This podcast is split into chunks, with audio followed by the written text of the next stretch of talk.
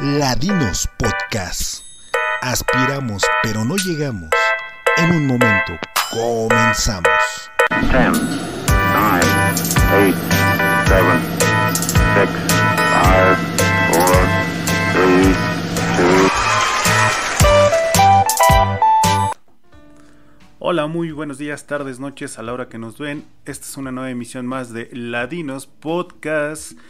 Y estamos eh, de lujo porque ahora estamos desde nuestro penthouse, ¿no? Si ven el fondo, si están viendo en YouTube, nuestro penthouse bonito. Y bueno, este... Rápido, Sam, preséntate. Bueno, pues nuevamente aquí un gusto estar. Hoy no tengo mi filtro de la luz porque hoy vamos a hablar de un tema que va justo con esto.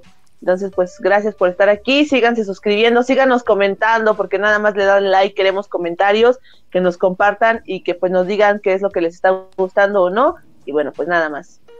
Muy bien, este sí, compartan, compartan, eh, comenten, eh, queremos leer y, saber si estamos muy pendejos o no.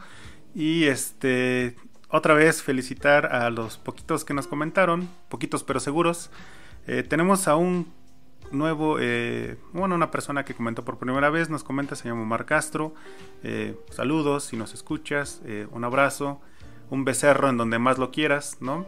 Y también, bueno, al, al fan, y somos sus fan número uno, Omar Ernesto González, un abrazote, un besote, ahí donde gustes, ¿no? bueno, vamos rápidamente a entrar al tema del día de hoy, el cual es bueno, salió, a, salió por una noticia que pasó de Cuadri. Yo no vi la noticia, solo sé que Cuadri estuvo de homofóbico algo así, ¿no? Este. O bueno, estuvo en contra de una comunidad eh, que no es heteronormada. Y bueno, se le causó de racista y de no sé qué, machista.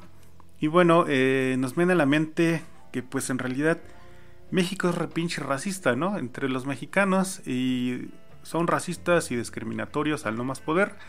Y bueno, nosotros al ser morenos color cartón hemos sufrido eh, pues estos racismos eh, sobre todo en pues en zonas como centros comerciales, restaurantes y bueno hasta entre familiares, ¿no? Eh, es muy común que nos, nos aplican una ñerada.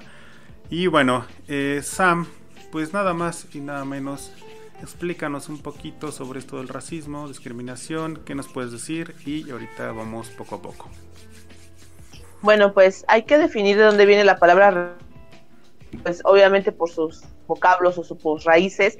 Racismo viene de la palabra raza y es esta segregación justamente o división de razas o eh, discriminación por pertenecer este, a una raza diferente o a una ideología diferente, que tiene que ver más con el aspecto físico. Entonces el racismo es una discriminación hacia la ideología o desde tu ideología hacia una persona diferente a ti en cuanto a pues rasgos físicos. Esa es como la primera definición que, que te pudiera decir que también este pues tendría que ver un poco con, con la palabra racismo, eh, discriminación, tendríamos que hablar también un poquito quizá de xenofobia, cuáles serían las diferencias y por ahí pues ya algunos hasta las confunden con homofobia, ¿no? Que no tiene nada que ver. Entonces, para que quede claro, el racismo es la discriminación por razas, ¿no? Por diferencias físicas.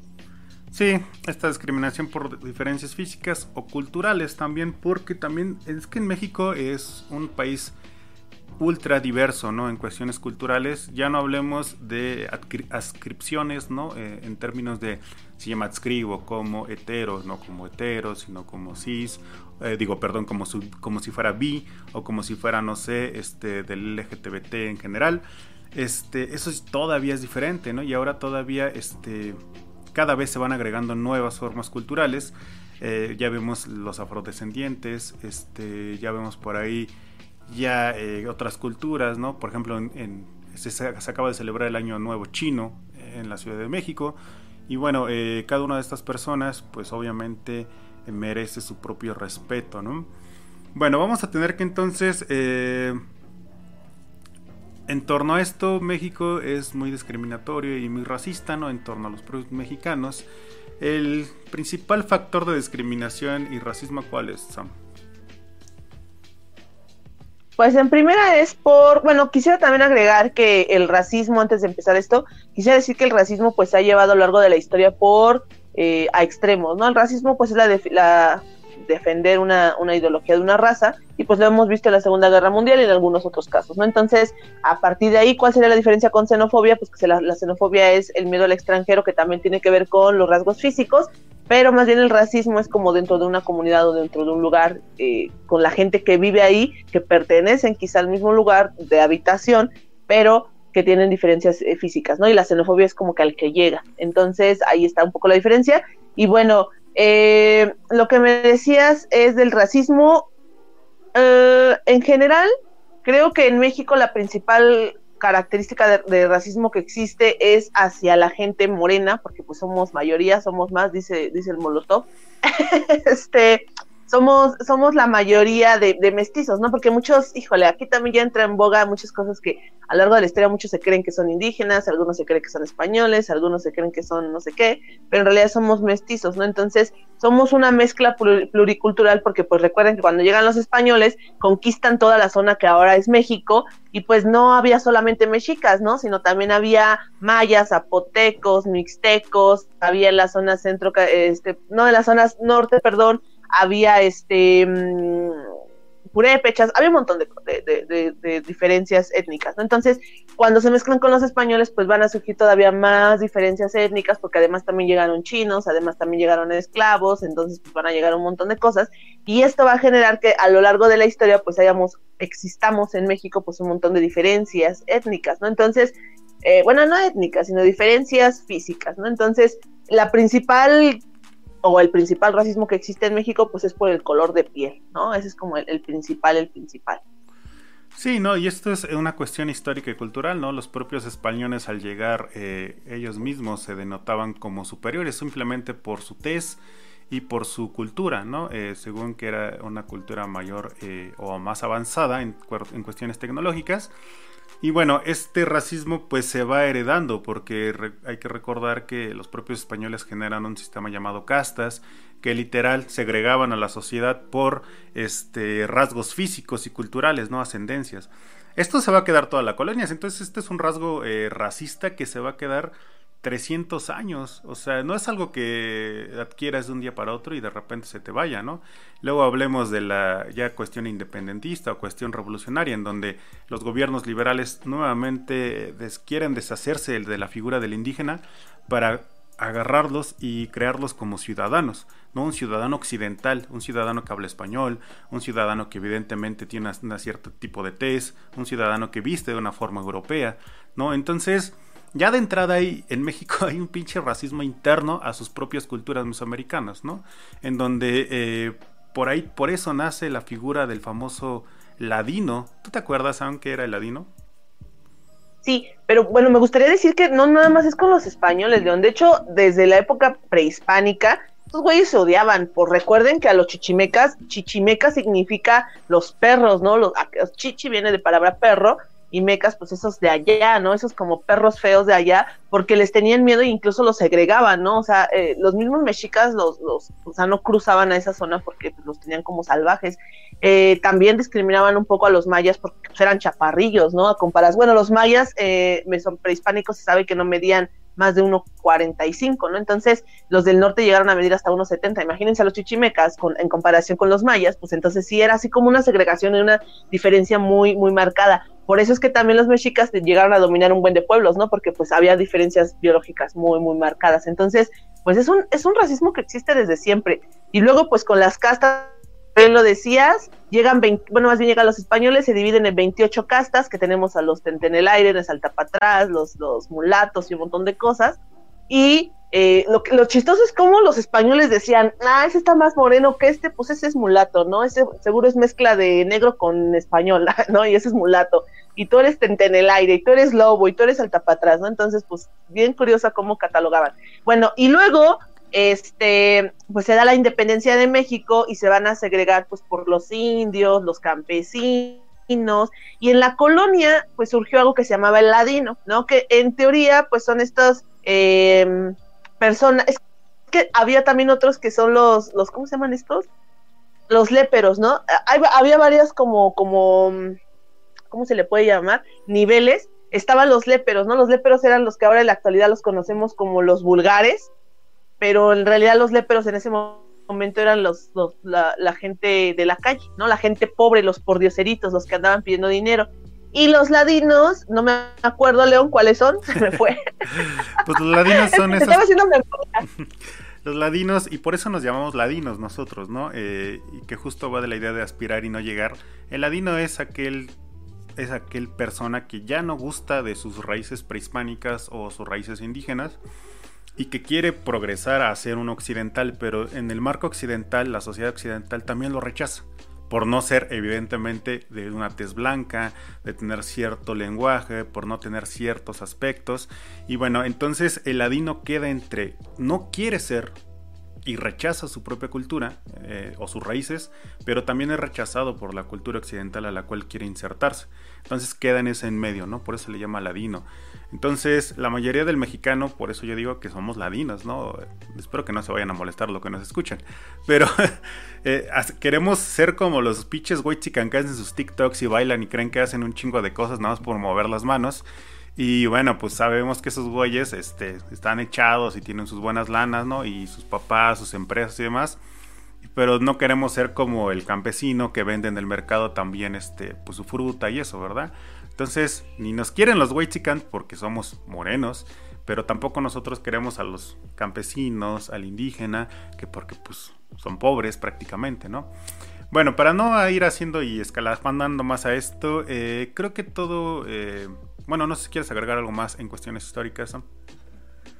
Bueno, pues nada más sí recordar, este, repito, que había niveles, ¿no? Ya lo dijiste, el Ladino, el, este, el, el Ale, pero y había otros, otros, este, también otros niveles de gente, pues que estaba segregada, porque obviamente la clase social más elevada, eh, pues en, siempre cuando empieza a haber burgueses, eh, comerciantes, siempre va a haber una segregación un poco más elevada. Y recordemos que históricamente también en Europa pasó cuando los, los burgueses o los comerciantes se vuelven burgueses, como los ricos no los aceptaban como, como gente de clase, porque recuerden que la clase o la riqueza no nada más es tener dinero, sino la riqueza y la clase viene de tener educación y acceso a la cultura, ¿no? Entonces, cuando los burgueses y los liberales allá en Europa se dan cuenta que tienen lana pero no son aceptados por los ricos, pues empiezan a comprar títulos nobiliarios y eh, pues por ahí y pues pagan a los, a los ricos para que los nombren condes, duques, marqués, eh, etcétera. Y eso también va a pasar en México, pues más o menos por ahí en la, en la época porfiriana, cuando los comerciantes que empiezan a tener un poquito más de dinero, este, pues empiezan a pagar por algunos títulos o incluso estas purezas de sangre para que sean reconocidos como familias reales, ¿no? Entonces, pues por ahí, como lo dijo León, justamente son estos ladinos que, eh, que, no, que incluso se tampoco se quieren abscribir como, como que rechazan su cultura porque ellos se abscriben, ¿no? Y seguramente muchos de ustedes han escuchado por ahí alguno que dice, es que yo tengo abuelos españoles, ¿no? Teníamos por ahí una compañera. Esa, siempre la sacan. Es que yo vengo de abuelo español. Así de, no mames. Pues sí, la gran mayoría de los mexicanos seguramente tenemos una mezcolanza de español porque pues no mames, venían un chingo de güeyes, pero eso no significa que seas eh, mejor o peor, ¿no? Se base, a mí siempre que me ponen esa, este, siempre que dicen esa mamada, güey, me da mucha risa. No, es que soy de abuelo español. Así de, no, pues sí, seguramente eran de los pinches españoles que estaban mendigando allá en España si vinieran en los pinches buques, güey. Acá nada más a mendigar, porque en realidad mucho español así llegó, güey. Sí, yo me acuerdo que teníamos una compañera en la generación, tú no la conociste porque era de la tarde, pero me daba mucha risa porque siempre su argumento de querernos hacer sentir menos era, pues es que mi abuelo era español y peleó en la guerra civil y yo, ah, ok, ah, pero, tú eres pero tú eres mestiza. Tú sí eres bien mestiza, ¿no?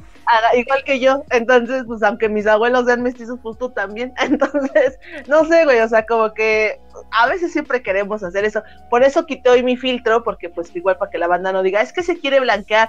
Pues no, banda, yo pongo mi No, no, no. Porque pues aquí donde yo vivo está bien oscuro, entonces por eso pongo mi filtrito, porque si no, no me veo, o sea, se ve la sombra, entonces no es eso, mira, ahí está, mira, ahí está mi filtro, pero no es para verme blanca, entonces más bien es para que me vea.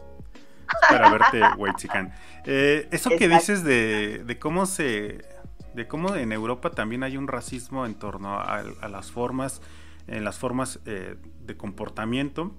Me acordé de cómo Bordio aborda esa parte que se le, él la conoce como el performance, de cómo justo eh, en la sociedad este, francesa, ¿no? Eh, hay una discriminación en torno que no todos pueden ser un duque, no todos pueden ser un noble, porque la nobleza no se trata solo del dinero, sino se trata del cómo actúas, del cómo caminas, del cómo comes, del cómo vistes, es más del cómo ves.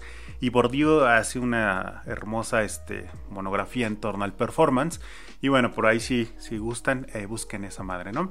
Bueno, eh, ya, no hay que ponernos tan exquisitos. México es sin duda uno de los lugares más, pero más eh, racistas. No todo, no solamente es por culpa del propio mexicano, sino también las propias políticas de México no son incluyentes hacia los grupos indígenas que existen en México. Prácticamente en los años 90 se dio la primera disposición para que México pudiera prácticamente reconocer que es un México multicultural. Estamos hablando de 30 años, un poquito más, un poquito menos. No mames, estamos súper atrasados en ese sentido, ¿no? ¿Cómo no queremos que las personas simplemente no seamos eh, racistas con nosotros mismos si negamos nuestra eh, identidad multicultural? Luego, ya ni hablemos en los años 30, 40, 50 de cómo se educaba a los mexicanos.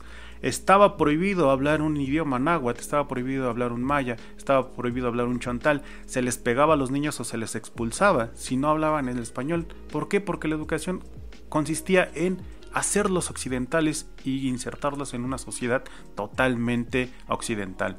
¿Qué más?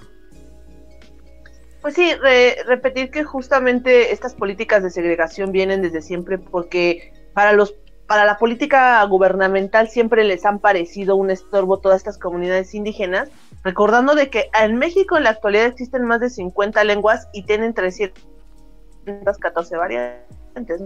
Eh, y en la actualidad cuántas variantes de lenguas existen y en, pues en, hace muchos años existían todavía más, pero se han ido erradicando justamente por todas estas políticas eh, de gobierno que han surgido, ¿no? Desde la época de, la colonia, pues con las castas, después en la independencia, después en la revolución, después también llega Vasconcelos con esta política y que justamente tiene que ver con el racismo, porque muchos no saben, pero, pero Vasconcelos era gran eh, admirador de, eh, de Hitler y justamente de esta de estas ideologías de Nietzsche y demás, de la raza cósmica. Por ahí tiene un libro que se llama Raza Cósmica y que pues justamente habla de esta idea de cómo la raza superior, para poder, eh, pues, no sé, como sobresalir como nación, tiene que haber una raza superior, pero para que esa raza superior exista, pues debe de oprimir o eliminar la raza pues que está como por ahí estorbando, ¿no? Lo vimos con Alemania, pues eh, con, los, con los judíos, y aquí en México se intentó con los indígenas justamente con la CEP, por eso nace la CEP,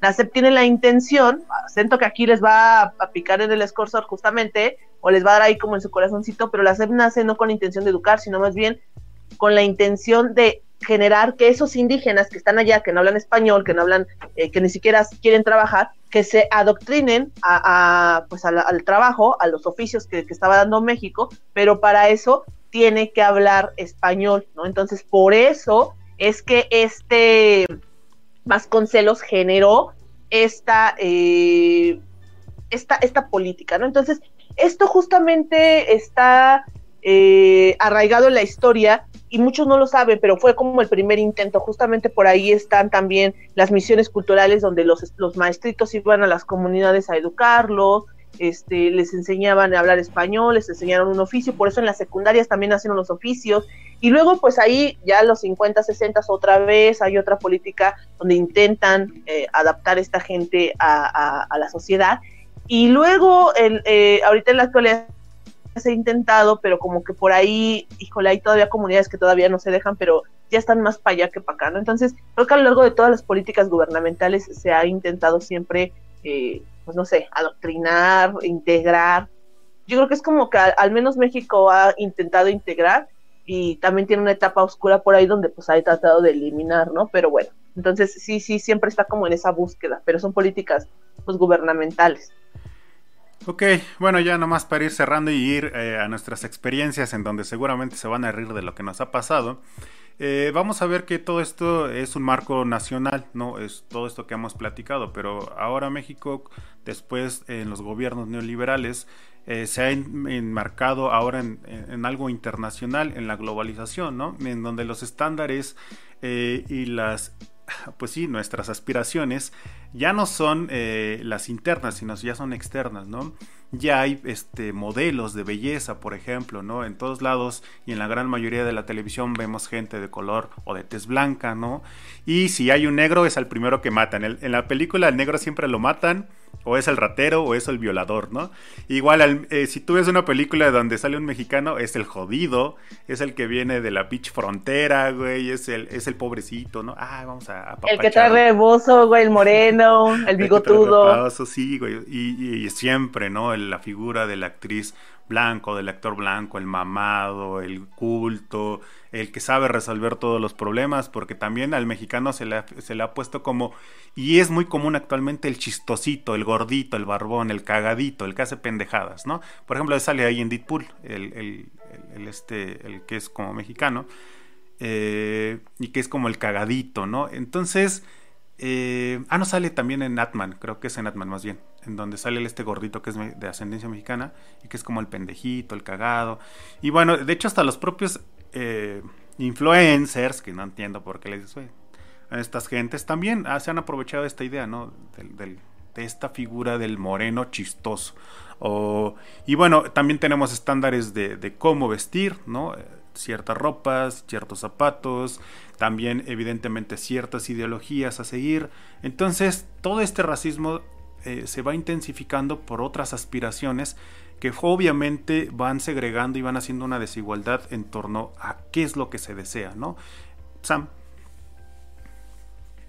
Bueno, pues me gustaría decir que este hoy tenemos un invitado que eh, va a estar con nosotros platicándonos justamente de la eh, de, de, esta, de estos movimientos que se han generado a través de México, justamente con un movimiento que se llama Poder Prieto y que en unos minutitos va a estar aquí con nosotros para que nos platique un poquito de esto, porque justamente eh, este, esto que está pasando en México, creo que, bueno, seguramente tú lo sabrás, León, es uno de los países con más racismo y más discriminación y seguramente todos los que lo, los escuchen, los, eh, han vivido alguna situación, ya ahorita también lo vamos a comentar ahí con algunas anécdotas que nos pusieron en el Facebook, pero eh, creo que esto, lejos de broma, lejos de que nos riamos o lejos de cosas históricas de lo que estamos comentando ahorita, cada vez uh, se un poquito más fuerte, ¿no? A pesar de que ya estamos en pleno 2022, pareciera que, que, que, ya no existe todo esto, pero sí, o sea, siguen existiendo políticas de integración, siguen existiendo eh, leyes en las cuales pues todavía por ahí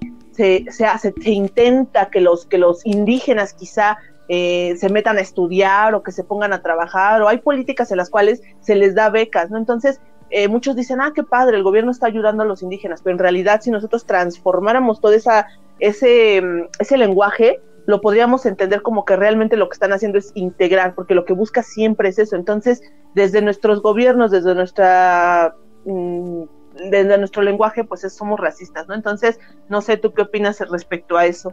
Sí, antes de que entre nuestro invitado, justo el racismo genera desigualdad, ¿no? La desigualdad en torno a solamente ciertas personas de ciertos rasgos físicos pueden ser gerentes de ciertos lugares, ¿no? No, tú eres moreno, tú, ay no, tú vete a limpiar los baños, ¿no? No importa que tengas un doctorado, no importa que tengas este 20 diplomas pues es que no, no, o sea, tu, tu, físico no concuerda, ¿no?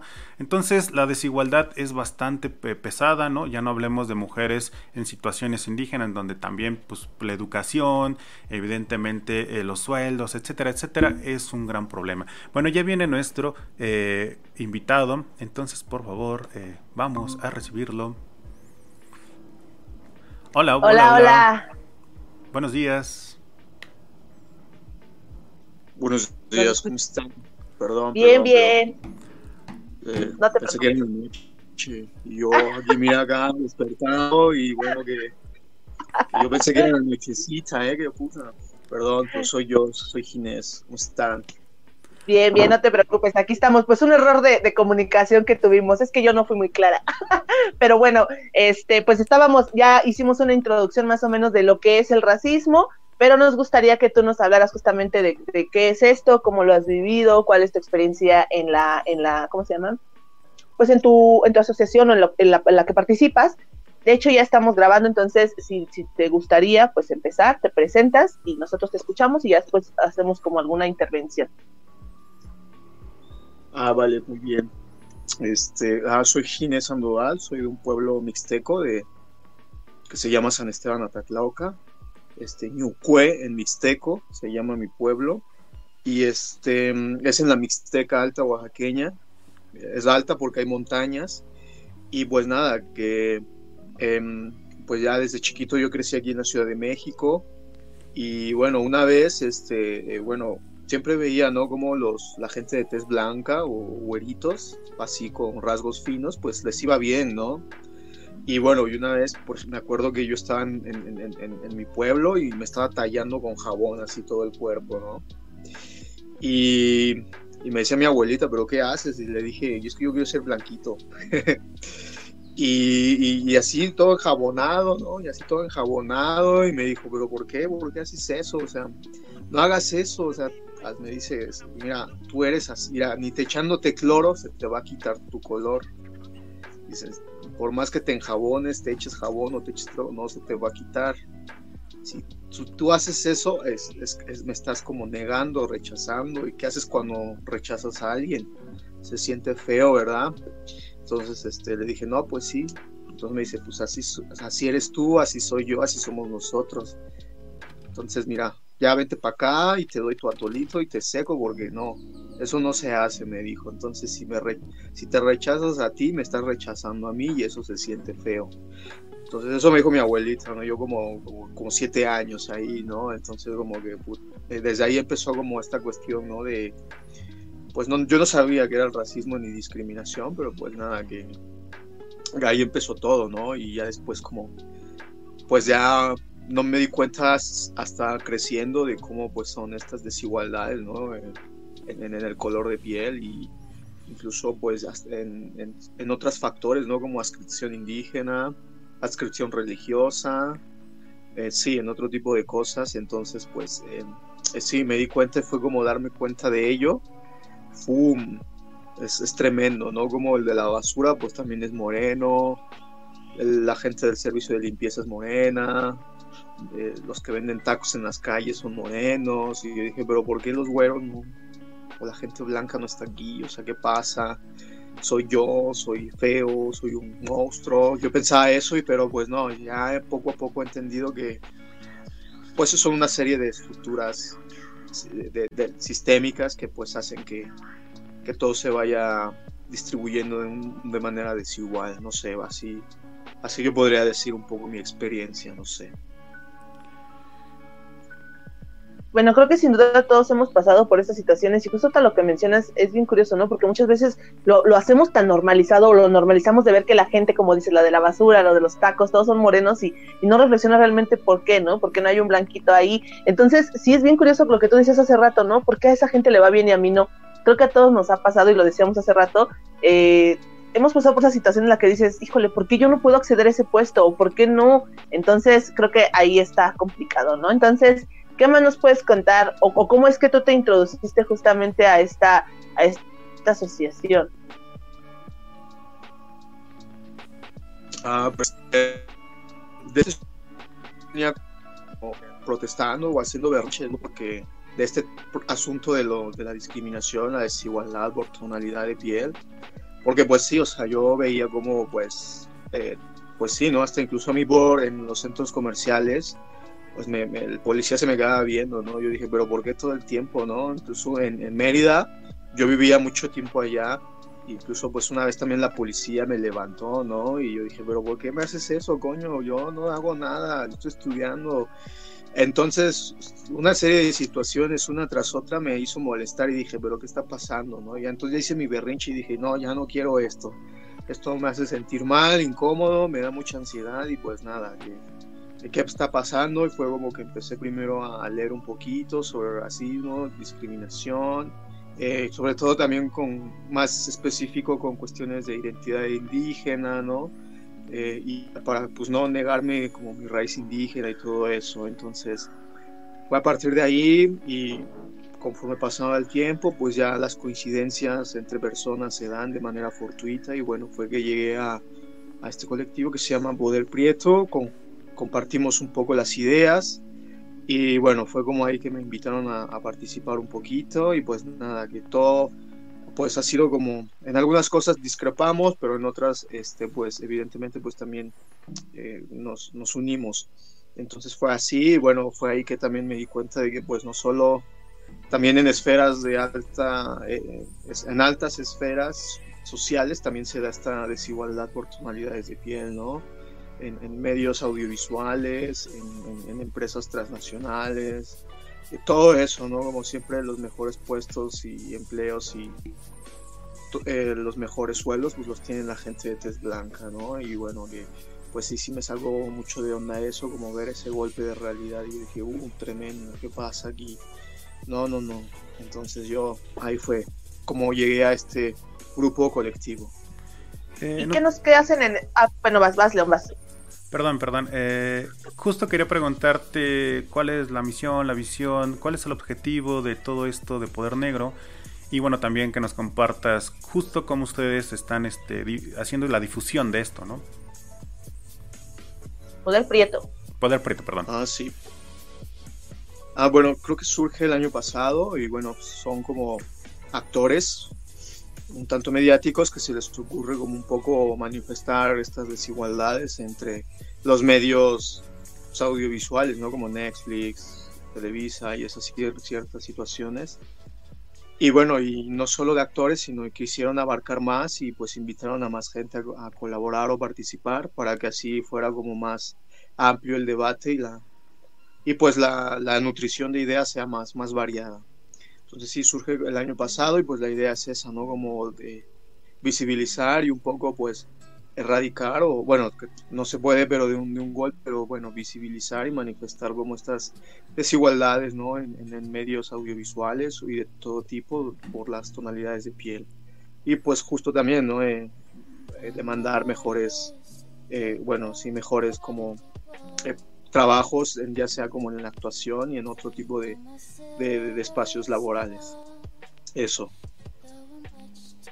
Sam, Sam, Sam. Bueno, pues sí, nada más eso. Eh, es importantísimo que sí, les quería decir, Poder Prieto surge justamente a través de esto, de, de los actores, que como por ahí decías, y eh, es importante también que sepa la gente que pues que si hay una asociación, que hay un colectivo que se está movilizando justamente para pedir eso, pero también sería importante que la gente empezara a reflexionar sobre estas situaciones, porque por ahí pues ya nos contó su experiencia eh, el compañero, nuestro invitado, ya eh, alguna vez seguramente nos ha pasado a nosotros, a mí alguna vez me pasó nada más rapidísimo, cuento una anécdota, yo cuando me junté con mi esposo pues somos morenitos, entonces mi hermana tenía un, en ese momento mi hermana es sangre muy blanca a comparación de mí, y cuando ese día yo fui con ella, o con mi esposo al tianguis, y íbamos con el bebé, pues todo el mundo nos volteaba a ver porque lloraba mucho la bebé y han de haber pensado que no la habíamos robado, ¿no? Por ahí se escuchaban cochicheos de que, ay, se robaron a esa niña, ¿no? Y entonces, pues yo le dije a, mi esposo, vámonos porque vamos a dejarle a la niña a mi mamá porque va a pensar que nos robamos a la niña, ¿no? Entonces, justamente es este tipo de situaciones, y fue en un tianguis, ¿no? Entonces, con misma gente de nosotros, morenos, ¿no? Por ahí también, eh, en alguna vez hace muchos años hizo famosa una noticia, no sé si ustedes la vieron, de una muchacha, una, una chica que estaba en, en los semáforos con una bebé de ojos azules eh, que sí era su hija, porque le hicieron hasta, llegó al grado de hacerle estudios, porque la, la, del cardo dijo que no era su hija y la reportó con la policía, ¿no? Entonces, la, la, señora tuvo que someter a su hija a una prueba de ADN y ya salió la historia de que la muchacha creo que había tenido un amorío por ahí con un gringo y toda la cosa. Entonces, nos tuvimos que enterar de toda su vida para justificar que sí era su hija, ¿no? Entonces, todo ese tipo de situaciones creo que lo hemos vivido y cada vez creo que son más constantes, ¿no? Entonces, ¿qué opinas eh, tú, León, al respecto? Eh, yo quisiera hacerte una pregunta en torno a lo que dice mi compañera. Eh, tú, bueno, nosotros eh, somos egresados de la Escuela Nacional de Antropología e Historia, por lo tanto, pues sabemos cuestiones de multiculturalidad y demás, pluriculturalidad, y justo entendemos que para el mexicano existen dobles racismos, porque son tanto externos e internos. y justo tú nos vas comentando el hecho de que tú vienes eh, o procedes de una comunidad, eh, en este caso, de Oaxaca, ¿no? Y cuéntanos, ¿cómo has o cómo eh, también la asociación está lidiando con esto que es un racismo interno, pero también a la vez externo? que el propio mexicano, este, pues hace a sus propios iguales, ¿no? En un sentido estricto. Uy, no, pues una pregunta poderosa, ¿eh? Pues Eh, el racismo interno y externo, pues yo creo que es individual, cada persona lo vive de su propia manera y lo que nos ha funcionado es como compartir, ¿no? Como esas experiencias individuales, ponerlas sobre la mesa y armar un pequeño rompecabezas para decir, oye, aquí está pasando algo, aquí esto nos pasa a todos por igual, bueno, pero aquí nos separamos. Entonces, pues sí, como tú dices, hay una diversidad de racismos que, que, nos afecta a nosotros, ¿no? De manera externa. Y, y de, interna, pues también es personal, ¿no? Porque, pues no sé, yo primero que o sea, si negaba como mi, tono de piel, pues también es negar como mi, mi, origen étnico, ¿no? Hay otros que, por ejemplo, pues no sé, son morenos, pero ha de ser porque son de descendencia libanesa o qué sé yo, ¿no? Entonces es como muy diferente, pues esta cuestión, ¿no? De racismo o, eh, introspección para entender el racismo interno, ¿no? Entonces, pues sí, yo creo que esas, esas individualidades o de la manera en cómo el racismo y la discriminación nos ha afectado externa e interna, pues eh, la, conjuntamos para así armar el rompecabezas y descifrar un poco de cómo va o cómo nos afecta a todos por igual este, este monstruo o este sistema, ¿no? Y pues sí. Eh, nada más para agregar un poquito, y justo eh, tú mismo lo comentaste, eh, ¿Ustedes cuáles eh, son las eh, formas de desigualdad que han podido notar en torno justo también a, toda esta reflexión, introspección y evidentemente todas estas anécdotas que comparten entre ustedes? Este, ¿Me puedes repetir otra vez la pregunta, por favor? Sí, claro. te comentaba que cuáles son las formas de desigualdad que ustedes han podido detectar, o sea, que son como los más generales o comunes al momento de hacer esta, pues, este diálogo entre ustedes eh, dentro de la asociación? Ah, bueno, las desigualdades, pues, eh, principalmente, pues, son laborales, ¿no? Yo creo que ese es, como el tema principal de la desigualdad laboral, ¿no? Em, eh, sí, la desigualdad laboral y luego en segundo término lo que también hemos dado cuenta es la educativa. Em, primero la laboral, por ejemplo, estos actores, bueno, que, que empezaron el movimiento, pues se dieron cuenta de que pues sí, ¿no? Siempre les daban papeles un poco muy, no sé, como parodias de, de gente que trabaja para la gente rica. Sí, entonces les pagaban menos o papeles protagónicos o papeles importantes se los daban a gente blanca, ¿no? Para que así haya una mejor rating o mejor, ajá, una mejor, mejor impacto al público, ¿no? O sea, pueden hacer el mismo trabajo de actuación, espléndido ambas personas, pero pues siempre los productores o estas, estas este, eh, las producciones siempre eh, elegían a la gente blanca, ¿no? Y pues en este caso los que no, pues, no somos actores, pues también, ¿no? Como pues sí nos dimos cuenta que por ejemplo en mi caso, pues yo sé, había güeritos en mi universidad y pues estos güeritos pues evidentemente eran privilegiados, eran padres, hijos de padres investigadores y pues nada, ¿no? Como que pues yo decía, oye, pero, o sea, tenemos el mismo talento, y, pero porque tú sí tienes una accesibilidad mejor que yo, yo lo tengo que batallar.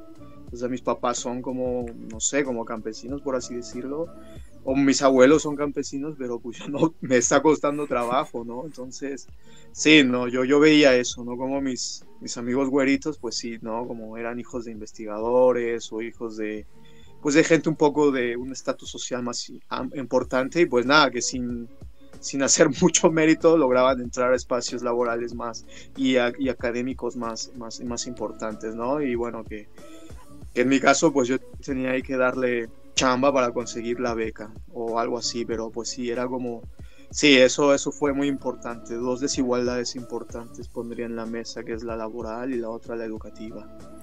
Este, permíteme esa manera y ahorita que comento, perdón, pero es que justo nosotros eh, venimos obviamente de, entornos eh, eh, domésticos en donde no hay tampoco opulencia, obviamente, ¿no? Este, y justo nosotros al estar estudiando en la Escuela Nacional de Antropología e Historia, detectamos eso que acabas de decir y que la gente del entorno también se niega a ver, que es que estas personas de ciertos hogares, ¿no? Eh, procedentes tal vez de algún padre que viene de alguna institución o de algún investigador además, eh, tienen acceso de una forma más sencilla a estos espacios de investigación y que a veces una persona tal vez morena o tal vez que viene de un estrato social no tan adecuado como ellos lo creen, eh, pues simplemente te cuesta y a veces ni siquiera llegas, ¿no?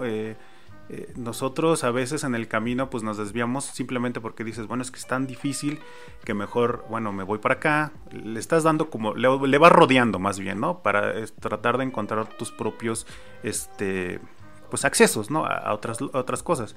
Pero me, me, pareció muy interesante esto que acabas de decir, que, que justo que, que has detectado, ¿no? Como y, que es importante, ¿no? Que alguien más lo diga, porque uno podría decir que nosotros lo podemos decir porque estamos a lo mejor enojados o ardidos, pero tú de un espacio externo que también comentes esto y que justo lo has detectado con tu asociación, es interesante también que la gente lo escuche, ¿no? También que esas personas, no es que sea más fácil, sino que más bien tienen un acceso más sencillo, ¿no? O sea, eh, también obviamente estudian, obviamente tienen que hacer eh, sus labores, pero que eh, a veces, aunque estemos compitiendo al par por par, siempre se declina para estas personas, ¿no? De estas eh, formas o con estas test. Bueno, Sam, perdón. Ah, no, nada más. Eh, con lo que contaba hace rato la experiencia, quería preguntarte, porque tú ya nos estás platicando, que pues dan pláticas, que cuentas tus experiencias, que se ha hecho un movimiento donde se solicita. Y quería preguntarte si les han llegado casos, así como este de la chica que les comentaba, si ustedes también tienen una asesoría legal o algún apoyo, no sé, para poder defender en alguna situación así, o han tenido algún caso donde ustedes han tenido que abogar o defender. No, no, no, no, no.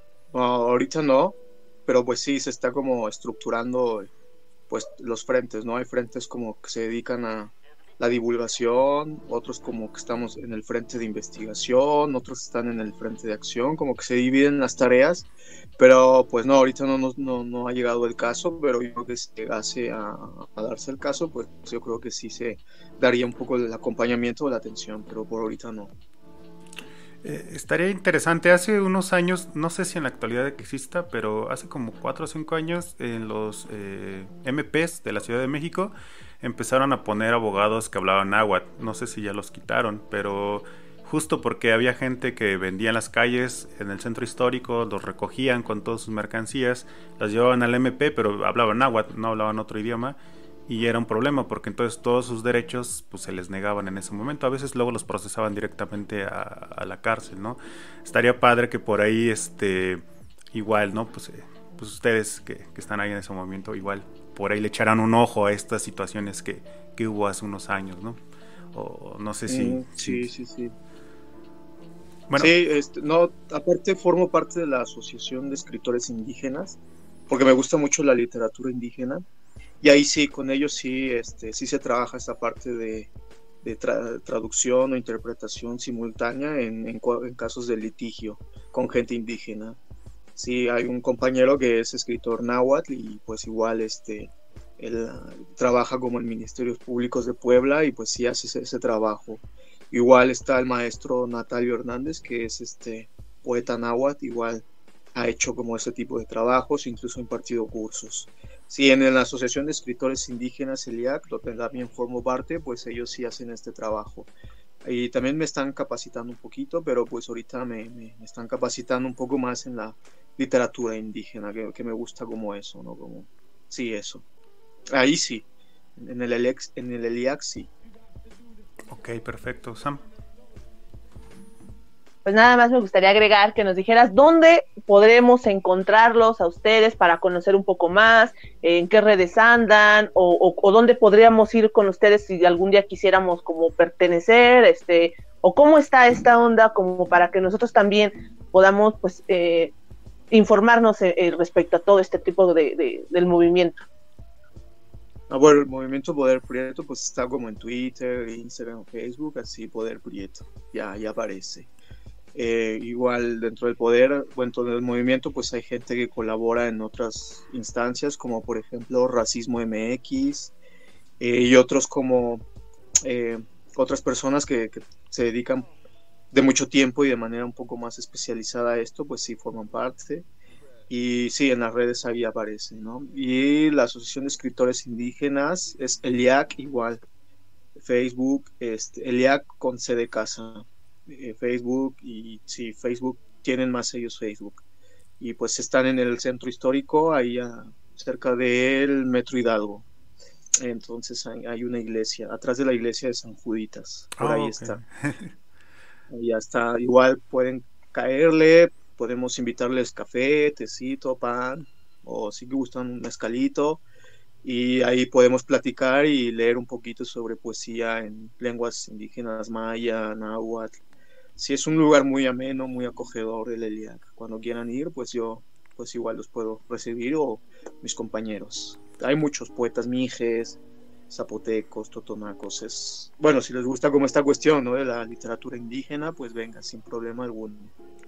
Por supuesto. Ahí estaría bueno para una para un programa, y para ir a entrevistar y hacer un programa y, una difusión, estaría padre. Sí, sí, claro, cuando gusten y podemos armar la conexión y sin bronca alguna. Claro que te vamos a tomar la palabra porque es importante, a nosotros también nos interesa eh, hacer esta difusión multicultural, ¿no? A pesar de que igual ya nosotros eh, somos citadinos, pero pues el amor a, las culturas, eh, pues como nosotros lo, entendemos, ¿no? Culturas mesoamericanas, pues este es bastante amplio, ¿no? A pesar de que a veces pues también no nos da tanto la vida tanto estudio, porque son un montón. Y aparte, pues la limitante del lenguaje, siempre nosotros hemos crecido con el español y, es poco difícil, a pesar de que nosotros vemos náhuatl, pero pues no es lo mismo. Exacto, no, no, no es lo mismo, pero pues sí, si les gusta como este, estos temas, pues igual, ¿por qué no hacer un programa? Estaría, estaría interesante y aparte con más integrantes, ¿no? Como, pues no sé, literatura indígena y un poco igual la experiencia sobre discriminación, que ellos también lo han sufrido más fuerte. Lo mío fue como un poco leve, pero ellos fue como más fuerte, ¿no? Eh, y bueno, igual mi papá, mi mamá, uff, me decían que sí, ¿no? Como sí la pasaron mal, entonces fue como fue como eso, ¿no? Una manera de reivindicar, honorar a mis muertos, a mis ancestras, a mis ancestros, una manera de honrarlos es reconociéndome quién soy tal cual como soy, ¿no? Y, es una manera de dignificar su memoria. Entonces, si, si yo me quiero, me reconozco, pues eh, evidentemente le doy más vida y fuerza a todas aquellas personas que vivieron antes que yo. Excelente, excelente, muchas eh, gracias. Eh, en torno a esto, sabes que es limitado los espacios, los tiempos. tenemos que ir acortando un poco esto, ya que, bueno, ya no nos va a dar tanto tiempo. Y sin duda te vamos a tomar la palabra, nos vamos a ir a dar una vuelta por allá cuando eh, nos invites, hacerte una entrevista un poco más a fondo a ti y a todas las personas que integran este colectivo de eh, pues ya eh, literatura este ya en otros lenguajes, ¿no? Y no sé si te quieres quedar un ratito a escuchar porque hicimos una convocatoria en torno a Facebook para saber pues cómo se le ha discriminado a la gente, ¿no? Nosotros mismos hemos sido eh, discriminados, obviamente. Si tú nos quieres contar una anécdota, estaría bien. Siempre con un eh, tinte un poco humorístico, ¿no? Ya sabemos que, pues, ni modo, vivimos en este marco y trataremos entonces de solventarlo de la mejor forma. Entonces, eh, si quieres quedarte a escucharnos, estás totalmente invitado. Y bueno, mi compañera va a abrir. Sí, sí, me este, quedo, me quedo. Claro, claro. Entonces, mi compañera va a abrir este.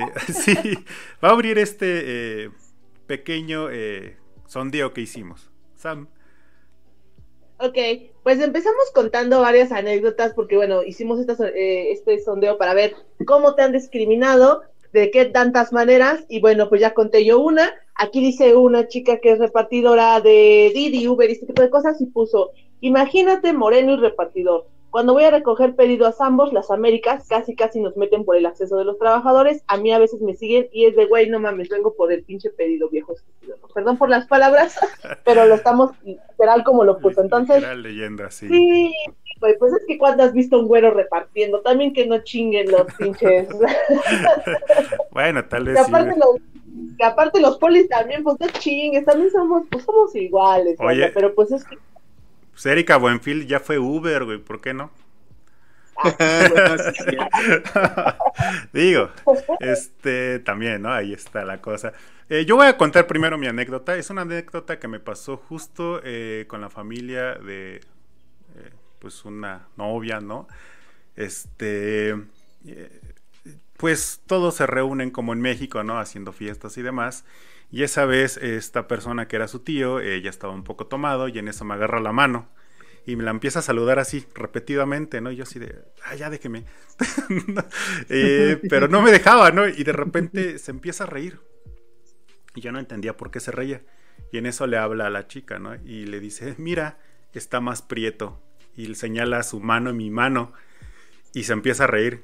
Y yo nada más me reí, no hice nada, ¿no? Eh, estuvo gacho, estuvo súper gacho, pero pues bueno, ni modo, uno lo tiene que tomar este también un poco, eh, pues ya, que se resbale, ¿no? Como dicen por ahí. ¿Quieres contarnos alguna anécdota antes de seguir? ¿Yo? ¿Sí? ¿Nos escuchas? ¿Me escuchas? Creo que ya no me escucha. A ver, vamos a, voy a leer otra. Dice, esto me pasó, esto no me pasó directamente, pero lo viví cuando sucedió. Pues resulta que un amigo y yo fuimos a ver a un compa que se había ido a Canadá con toda su familia. El viaje fue normal hasta que llegamos a la aduana.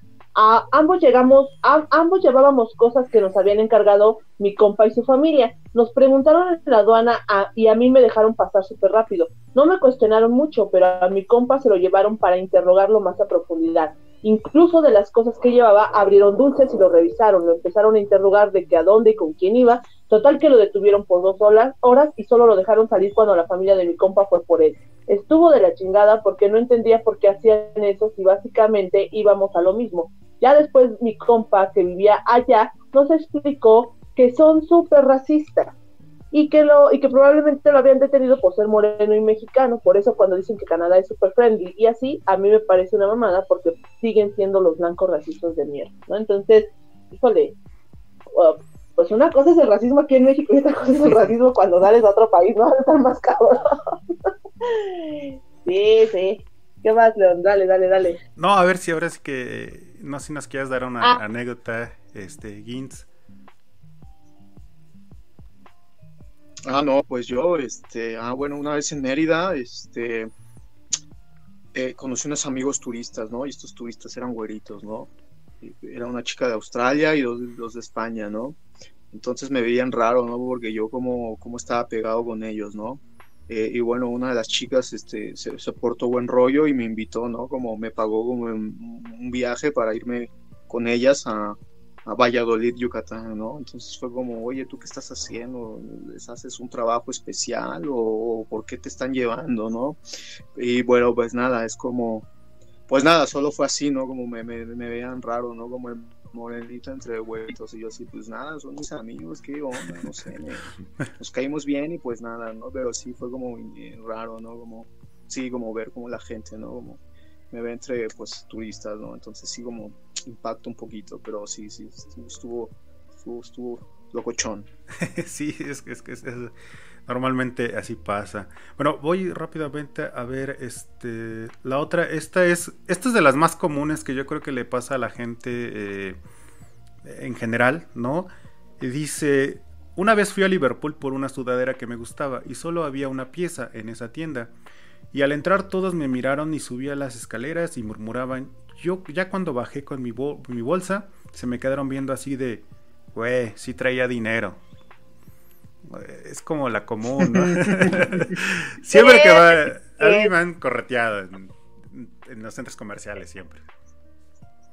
Ay, sí, bueno, voy yo. A mí me pasó una vez, bueno, hace como un mes justamente, porque, bueno, mi marido usa tenis de esos que, híjole, caros, ¿no? y eh, hace muchos años los tenis eran baratísimos, pero ahora solamente los encuentras en una pinche plaza, ¿no? Entonces, ese día yo fui para comprarle unos tenis, iba con mi esposo, y el chavo que estaba atendiendo, que también era moreno, y era muchísimo más joven que yo, me volteó a ver de arriba abajo y me dijo, pero es que no sé si te alcance. Y yo le dije, ¿me alcance para qué? Y me dijo, pues para los tenis que vendemos aquí. Y yo le dije, güey, si estoy viniendo es porque me alcanza para comprarlos. Le digo, güey, ¿cuánto ganas? O sea, neta, neta me sentí mal porque le dije, güey, ¿cuánto ganas? O sea, no te pongas a decirme que si me alcanza. Neta, neta me dio muchísimo coraje por, por ese tipo de cosas. Pero bueno, al final me volteé a ver si los tenis que traía eran el, valor equivalente a lo que vendrían ahí. Me dio muchísimo coraje y desde ahí jamás volví a comprar. Pero bueno, dice el otra anécdota. Pues yo soy tan morena que, yo no soy tan morena, pero mi hermano sí Te vengo manejando dos anécdotas que más me han impactado. Cuando voy a un centro comercial a comprar algo, todo bien, yo cargo mis cosas, pero cuando voy con él, pues obvio, él carga lo más pesado. Una vez yo traía nomás una bolsa y él varias. Una señora güera ya mayor de unos 60 me dijo, qué bueno que, que, que había traído ayuda, ¿no? Entonces yo me quedé así Dice, otra vez en Navidad traíamos varias bolsas, igual él las venía cargando y nos subimos al elevador. Dos señoras blancas de las lomas dijeron, ay, ¿a poco había barata? Y se empezaron a reír. Mi hermano ni les hizo caso porque a él siempre le hacen comentarios de ese tipo, pero yo sí me emperré y les contesté. Las señoras se sorprendieron de que yo viniera con él. Obvio, mi belleza lo cegó, ¿no? Entonces sí está cabrón, güey, porque creo que todos lo vivimos. O sea, piensan que porque somos morenos no, no tenemos dinero. Aparte, es un racismo físico y también aparte económico. que aparte es de la misma banda que gana un poquito, o sea, es que son ladinos, güey, porque, porque creen que trabajan en Liverpool y pues ya son del alta y pues no. bueno, este... Ay, creo que... Es que la otra ya me la mandaste cortada, la otra anécdota. Pero en lo que está ahí, si quieren cuento otra de las mías. Porque este... Siempre me han pasado varias. Una vez fui a... a ¿Cómo se llama? Majagual. Allá, este Ah, Yucatán, Quintana Roo, no me acuerdo. Este, Quintana Roo. Quintana. Roo. Y fuimos a la playa, es una playa pública. Eh, obviamente pues, no voy a la privada, ¿verdad? Y nos sentamos, nos sentamos y, y pues ya era la hora de la comida y nadie nos quería atender. Nadie, nadie, nadie, ninguno de los meseros. Y les pedíamos, oye, ¿nos puedes traer la carta? Oye, ¿me puedes traer un refresco? Oye, pues... Y nadie, nadie nos pelaba. Y el restaurante, lo peor de todo es que estaba solo. O sea, las palapas no tienen más que a nosotros de gente. Y de repente se acercó otro mesero, ya grande, como de unos 50, no, como unos 60 años, yo creo. Y nos dice, yo los voy a atender, chicos. Porque éramos varios. Y les decimos, sí, le digo, y, pero se nos ocurre preguntarle, oye, ¿y por qué no nos atendían? Dice, no, lo que pasa es que ahí viene el crucero. Y estos güeyes lo que están buscando son dólares. Dice, pero son pendejos, dice, porque les dejan un dólar y ustedes luego me dejan 200, 300 pesos. Y yo, oh. Y así me quedé. Sí me quedé así de wow, ¿no? O sea, este, pues sí, te sorprende cómo hasta esos límites se llega este racismo, ¿no? cabrón. Bueno, el último caso que nos envían dice, son varias veces que la policía me detiene por caminar en la calle a altas horas de la noche. Una sí iba medio ebrio, pero muchas más solo iba caminando y solo por ser prieto. La que más recuerdo fue una que al salir del trabajo en el bar cenábamos y tomábamos refresco en lata. Esto ya era a altas horas de la madrugada y por lo regular en días muy muertos y que se ganaba pocas propinas. Me iba caminando desde el bar a mi casa a unos 35 minutos aproximadamente para no gastar lo que había ganado. Entonces, al ir caminando con mi refresco en mano, me detuvieron unos puercos muy prepotentes insinuando que traía drogas o estaba tomando en la vía pública. Me pegaron a la patrulla para esculcarme y olieron mi refresco y lo tiraron al piso, así como sin nada. Al ver que estaba limpio, solo se rieron y me dejaron ir. La neta estaba muy emperrado esa vez, pero no sabía que no podía hacer nada poniéndome al brinco y solo seguí caminando pensando en esas cosas que me pasan por ser prieto. Esto es un poco gracioso, pero van varias veces que gente refinada se cambia de calle porque piensa que las voy a saltar. Y por último, hoy recordando que es 2 de febrero, mi mamá desde que recuerdo tiene un niñito Dios moreno que desde que era pequeño y me acuerdo que siempre me ayudó con este gesto para pensar y creer que la gente morena éramos igual y normal que todos que todas las otras personas. Y esto me ayudó bastante con la discriminación que sufrí a lo largo de la escuela por todos los años de mi vida educativa. Ay, güey, qué culero. Yo también, porque aparte nuestra familia siempre, siempre nos está echando la mano, pero en mi caso a mí mi familia sí me discriminaba, güey, porque toda mi familia era blanquita, o más blanquita que yo, y a mí me decían así como apoditos que, híjole, ah, que ellos dicen que eran apodos de cariño, pero sí pegan, sí pegan. Sí pegan. Pues bueno, eh, Hinz, algo que nos quieras agregar ya para ir cerrando este programa. No, yo nada, yo ya. O no sé. Bueno, sí, algo que también me ha pasado mucho es la exotización, ¿no? Como de esta imagen morena. Exotización, ¿no? Como que me ven un objeto de valor exótico, ¿no? Como, no sé, como chicas y chicos extranjeros me ven como, oye, estás moreno, eres lindo, mira que te ofrezco este, vamos, ¿no? Acá en servicios eróticos, ¿no? Pero oye, que no, este, pero que no, o sea, y a mí me sacó de onda como, pues, esa exotización de los medios se lo traga la gente y bueno, llega y me dicen, oye, que eres morenito, eres lindo, que me pareces alguien eh, interesante de conocer, y yo, pero, pero, oye, espérate. Entonces a mí me di cuenta que hay una exotización, no sé, ahorita como de pues no sé, de como de esta imagen morena, y también de lo indígena, ¿no? Como, pues wow, o sea, como que sí, se ve lindo, está curioso, ¿no? Ahí vamos a ver, vamos a conocerlo. Y bueno, pues eso también trae una imagen desvirtuada, ¿no? De lo que somos las personas racializadas y de lo que son las, las personas indígenas, ¿no? Como que llegan con un lente pensando que así somos cuando no, que no, que somos diversos interior y exteriormente, que no, que no, que, Entonces eso me ha pasado mucho, ¿no? Como vivir esta exotización por ser morenito. Eso quisiera me, me, me, gustó mucho tu comentario y para cerrar justamente me da mucha curiosidad porque en TikTok ahorita es un boom las mexicanas que van y se casan con un extranjero, ¿no? Y entonces, como es bien curioso cómo las mexicanas buscan salir con un extranjero para salir de México y aquellos extranjeros vienen a buscar esta exotización justamente del, del, indígena morenito, de nosotros los morenos, y de que se quieren casar con uno, ¿no? Así de, jole, ¿cómo es bien, cómo se manejan estos discursos? Me pareció muy atinado tu comentario y eso creo no lo habíamos comentado, está muy curioso. ¿Qué más, León?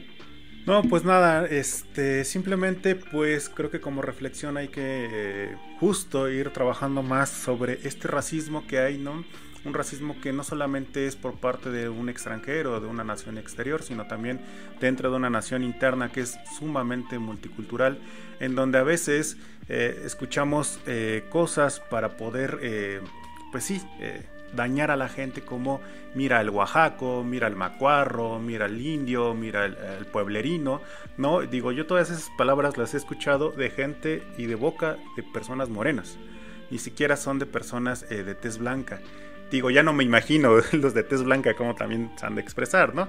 Entonces, eh, esto genera pues también un cierto pues sí, una segregación cada vez más grande interna, ¿no? Eh, se va rompiendo lo que viene siendo una cuestión eh, comunal o comunitaria, este, y pues se va también segregando una cuestión individualista, es todo esto, ¿no? Es importante poder eh, también entonces reflexionar, no solamente pensar que eh, son los blanquitos los que son racistas, sino también los morenitos somos bien racistas, y a veces somos hasta peor, ¿no? Entonces, bueno, yo en lo personal es solamente eso, siempre los invito a la reflexión, a tratar de estudiar y a estar un poquito informados sobre esto. Aquí tenemos a nuestro compañero Hinz que ya nos dijo dónde pueden acudir y bueno, este nada más San, despídete y despide a nuestro invitado, por favor. Bueno, no sé si estamos diciendo bien tu nombre, si sea Hinz o Gines, tú dinos cómo es. Bueno, tú te despides con tu... Ah, Gines, Gines, perdón, perdón, Gines. Eh, este, pedimos una disculpa si lo dijimos mal y agradecer nuevamente a nuestra audiencia, agradecer tu tiempo y con esta invitación que nos dejas abierta, de verdad, nos esperamos ir a, entrevistar ahí en la asociación y eh, pues por ahí que salgan más cosas, que nos cuenten sus anécdotas, tener más, más invitados y eh, pues de verdad muchísimas gracias por tu tiempo, por ahí una disculpa nuevamente con mis comentarios que la verdad yo no soy muy clara a veces y agradecerles a todos los suscriptores que igual nos manden mensajes, sigan suscribiéndose, sigan compartiendo, sigan dejando comentarios para que sigamos trayendo invitados y sigamos resolviendo algunos eh, temas que por ahí nos están pidiendo. Entonces, no sé si quieras agregar algo, Ginés. No, pues sí, no, yo no tengo nada en contra de los güeros blancos, sino mi, yo estoy en contra del racismo y esa estructura. Nada más eso. Todos son mis amigos.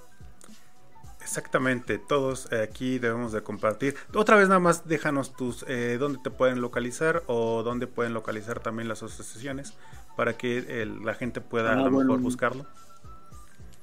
Mis redes personales estoy como Sireno Moreno ahí en Facebook, Instagram, ahí Sireno Moreno y pues la Asociación de Escritores Indígenas, ahí participo más, es el IAC, E L I A C y es y pues ahí en Facebook.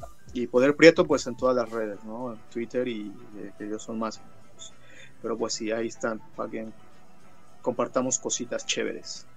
Pues muchísimas gracias. Pues muchísimas gracias y con esta buena vibra que siempre eh, queremos tener pues nos despedimos. Esto fue Ladinos Podcast aspiramos pero no llegamos y bye bye